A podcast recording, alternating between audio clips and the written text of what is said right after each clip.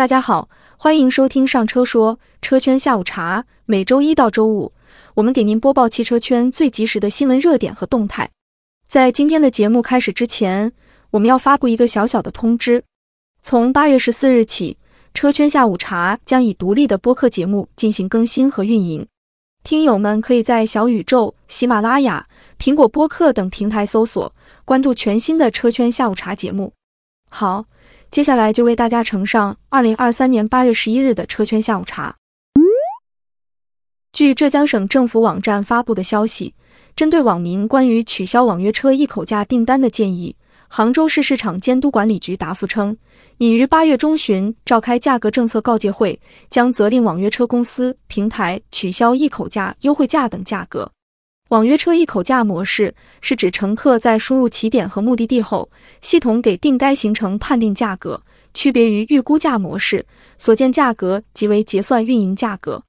也就是说，不管路程是否拥堵，按照这个行程，一口价开一个小时是这个钱，开半小时也是这个钱。然而，根据网约车司机的反馈，一口价订单先不说价格低，破坏市场运价体系，更显著的问题是安全隐患太严重了。一口价开一个小时是这个钱，开半小时也是这个钱，这会导致司机想方设法尽快到达目的地，结束订单，会导致超速、超车、抢黄灯等各种行为，发生交通事故的概率大幅提升。此外，一口价模式相当于特惠车的存在。平台在打车低峰期或者活动期间，向网约车司机开启该模式。虽然乘客享受到了打车优惠，但对网约车司机来说，客单价下调导致其收入进一步降低，也打破了网约车正常竞争环境。有司机表示，一口价会导致司机拼命加速，以确保更快到达目的地，容易出事故，更不用说服务了。不过，站在乘客的角度来看，谁都希望有更优惠的价格。取消一口价、优惠价等模式，或许会使打车成本上升，但也有乘客表示，相比价格，还是安全更重要。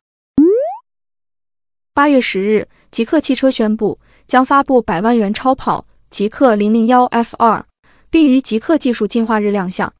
Zeekr 零零幺 F 二的前唇、侧裙、后扩散器、尾翼、车顶将采用全车碳纤维空气动力学套件。并采用碳陶刹车盘、轻量化锻造轮毂等，自主品牌集体进军高端市场的冲高梦酝酿已久。从余承东给问界 M7 定义的百万元级底盘，到理想为理想 L9 打造的 slogan 五百万元以内最好的 SUV。不过，真的到了定价阶段，这两款车还是回到了现实，前者售价二十九万元左右，后者售价四十六万元左右。真正跨出百万元的车型很少，最熟悉的就是车展上大家抢着去看的比亚迪仰望。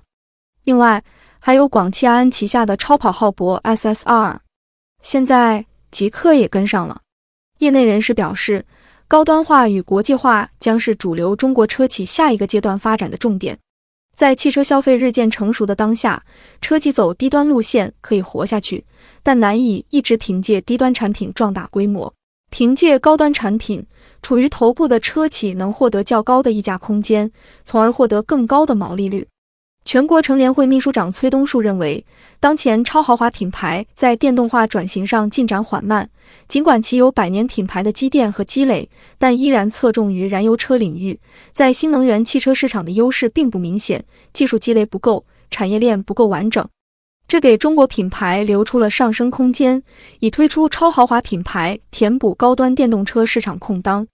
不过，从具体产品来看，有网友表示，极客这辆超跑并没有太多亮眼的技术，难以支撑起百万元的价格。有人表示，这就是自主品牌为了提升品牌形象所做的产品，为了高端而高端，不是真正的内涵高端。法拉第未来 FF。将于本周末在 Private Collection Motors 总部为用户举行 FF 首个交车仪式，并于八月十五日播放交车仪式实况。据悉，FF 九一二点零未来主义者联盟版首位用户来自美国加利福尼亚州科斯塔梅萨市的一家豪华汽车经销商。此外，FF 九一二点零未来主义者联盟版售价三十点九万美元，约合二百二十一点六万元人民币。八月十日。理想汽车宣布，理想 L 系列车型即将推送 OTA 四点五点三本次 OTA 升级将新增悬架2.0版本端极速制冷、优化座椅通风等功能。吉利与百度再次牵手合作。天眼查 App 显示，八月十日，杭州吉宇悦汽车科技有限公司成立，法定代表人、执行董事是张全，总经理是夏一平。注册资本一千万元人民币，经营范围包含新能源汽车整车销售、汽车销售、汽车零配件销售、电动汽车充电基础设施运营、电池销售、二手车经济、数字技术服务等。该公司由浙江吉利产投控股有限公司与百度旗下上海逆航汽车有限公司共同持股。八月十日，宝骏云朵正式上市，共推出四个版本车型。售价九点五八万至十二点三八万元。宝骏云朵的轴距为两千七百毫米，定位纯电动小型车。宝骏还公布了与大疆车载联合打造的灵犀智驾二点零系统。在新上市的四个版本车型中，宝骏云朵四六零灵犀版将搭载这个系统。该车可在零至一百三十千米每小时的速度范围内实现智能行车辅助，并拥有跨楼层记忆泊车、寻迹倒车功能。宝骏云朵也是全国首款将跨楼层记忆泊车功能应用到十五万元价格以内的车型。中国汽车动力电池产业创新联盟发布数据显示，七月我国动力电池产量共计六十一点零吉瓦时，同比增长百分之二十八点九，环比增长百分之一点五。其中，三元电池产量为二十点四吉瓦时，占总产量的百分之三十三点四。同比增长百分之十七点二，环比增长百分之十五点二。磷酸铁锂电池产量为四十点五吉瓦时，占总产量的百分之六十六点四，同比增长百分之三十五点六，环比下降百分之四点一。一至七月，我国动力电池累计产量为三百五十四点六吉瓦时，累计同比增长百分之三十五点四。以上就是今天车圈下午茶的所有内容，欢迎大家在评论区留言互动。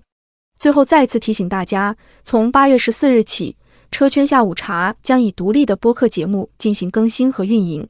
听友们可以在小宇宙、喜马拉雅、苹果播客等平台搜索关注全新的车圈下午茶节目。我们下期节目见。